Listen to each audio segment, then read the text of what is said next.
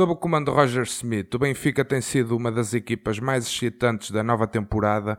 O treinador alemão ganhou cada um dos seus primeiros jogos depois de assumir o cargo em julho. Após uma temporada tumultuosa no Estádio da Luz, Schmidt trouxe a estabilidade e os bons ventos de volta, com um estilo de jogo de domínio e como resultado, apesar de ter sido colocado num grupo muito difícil com a Juventus e o PSG, o Benfica tem aqui uma oportunidade de emergir como uma surpresa na Liga dos Campeões. A nível nacional, é um dos favoritos para ganhar o campeonato e atualmente está no topo da Primeira Liga. Depois de perder Darwin Nunes para o Liverpool e vender alguns outros jogadores, construíram a sua equipa com jogadores de qualidade durante a janela de verão. Os primeiros a chegar foram vários jogadores promissores, como João Vitor, Enzo Fernandes, Alexander Bá. Além disto, para fortalecer a equipa de Schmidt, o presidente Rui Costa também contratou outros atletas de alto calibre, incluindo Julian Draxler, David Neres ou Frederic Arnes. O Benfica é sem dúvida uma equipa a seguir nesta era, com uma filosofia de jogo entusiasmante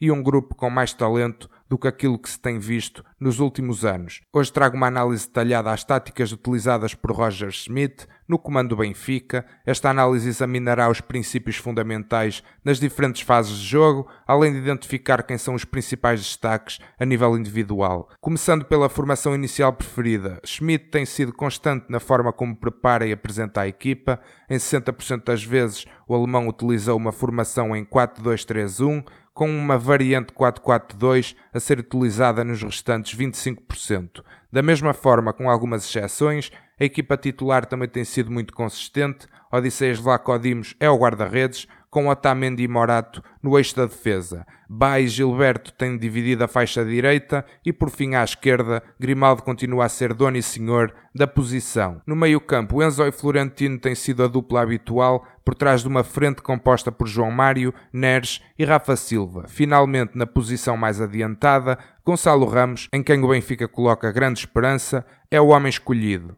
Apesar da sua formação inicial ser sempre um 4-2-3-1, a estrutura do Benfica é muito flexível, normalmente os extremos movimentam-se para dentro enquanto que os laterais dão a largura. Os quatro da frente constituem possivelmente a parte mais fluida da estrutura da equipa, porque fluem e interagem uns com os outros de forma mais ou menos orgânica. Traços individuais resultam inevitavelmente em padrões particulares, como quando David Neres se afasta esporadicamente da sua posição para assim atacar o espaço. O pivô duplo no meio-campo move-se normalmente em conjunto e com grande coordenação, algo que tem feito a diferença face a tempos recentes. A qualidade mais notória deste Benfica é o seu estilo de jogo controlador e dominante. Com sensivelmente 598 passes efetuados por cada 90 minutos, a taxa média de posse dos encarnados é de 59,3%. Este estilo de posse controlada é ainda realçado pelo facto de apenas 5,69% dos passes serem de longa distância. Este estilo de jogo curto é feito com grande intensidade, com os jogadores efetuarem os passes com bastante rapidez. O primeiro passo na filosofia desta equipa é garantir uma fase de construção sem sobressaltos. Os laterais dão a largura, oferecendo ao mesmo tempo apoio, à medida que os centrais se colocam imediatamente ao lado de Vlacodimos. A função do pivô duplo, contudo, é da maior importância. O núcleo da posse é Fernandes e Florentino, que se movimentam constantemente em conjunto. Nesta fase, a equipa procura manter a vantagem numérica em torno da bola. O pivô duplo pode ocasionalmente descer para garantir isto, algo que tem sido feito por Enzo Fernandes, que é o homem que costuma vir atrás. A construir a partir das faixas, um duplo pivô é particularmente útil, pois dá flexibilidade no apoio. O Benfica gosta de estabelecer superioridade nas faixas e progredir a partir daí.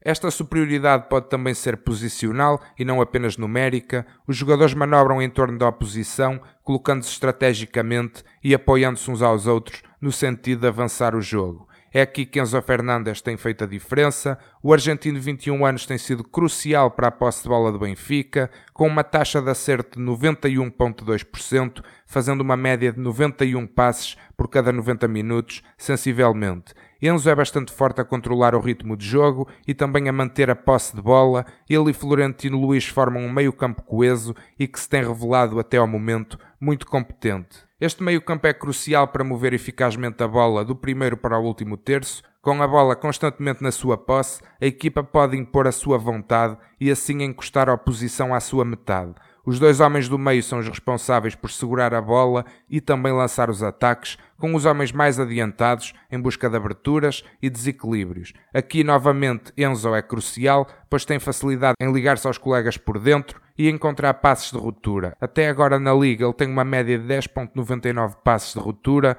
por cada 90 minutos. O alcance dos seus passes e a sua visão de jogo têm feito toda a diferença. Ele é capaz de localizar os seus colegas de equipa num raio muito largo, para além dos passes de ruptura que já discuti. Existem algumas estratégias que o Benfica utiliza para criar oportunidades no terço final. Sob o regime de Schmidt, fazemos em média 15.3 remates por 90 minutos, com um índice de golos esperados de 2.28 por jogo. Golos esperados, ou XG, é um índice que compara cada remate com milhares de remates com características semelhantes, para assim determinar a probabilidade deste resultar em golo. Embora esta seja uma quantidade significativa de remates, não é particularmente elevada se tivermos em conta a posse de bola encarnada, que é sempre perto dos 60%. Dito de outra forma, o Benfica é eficaz, são muito pacientes com a bola, sabem movê-la constantemente até aparecer uma lacuna para explorar e, como resultado, podem produzir oportunidades e um futebol de qualidade, razão pela qual tem uma média tão alta de golos esperados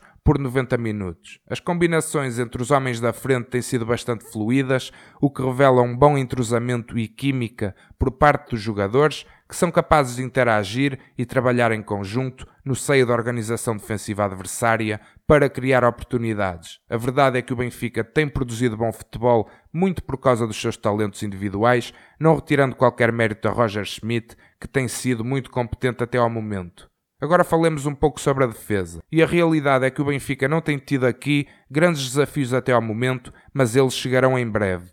O Benfica tem um índice de golos sofridos esperados de apenas 0.76 e apenas 6.33 remates sofridos por 90 minutos. O baixo volume ofensivo da oposição deve-se não só à qualidade diferenciada da equipa do Benfica, face aos adversários habituais, mas também à sua eficiente alta pressão e à estratégia de Schmidt, que força o erro adversário e dificulta o seu processo ofensivo. Para além disto, o Benfica tem 7.77 desarmes por minuto de posse de bola do adversário, a maior taxa no campeonato português. São os dois homens da frente quem começa a primeira fase defensiva do Benfica. Sem a bola, Rafa avança para se juntar a Gonçalo Ramos, prefazendo um 4-4-2. Estes dois são quem imprime a maior pressão na primeira fase de construção adversária. O avançado mais próximo é responsável por dividir o campo ao meio e assim iniciar a pressão logo que o adversário parte por um dos lados. Assim, o outro carrega-se vir para dentro e marcar um dos homens do meio. Com isto, conseguem dividir o campo em dois e assim aglomerar o adversário na sua área de jogo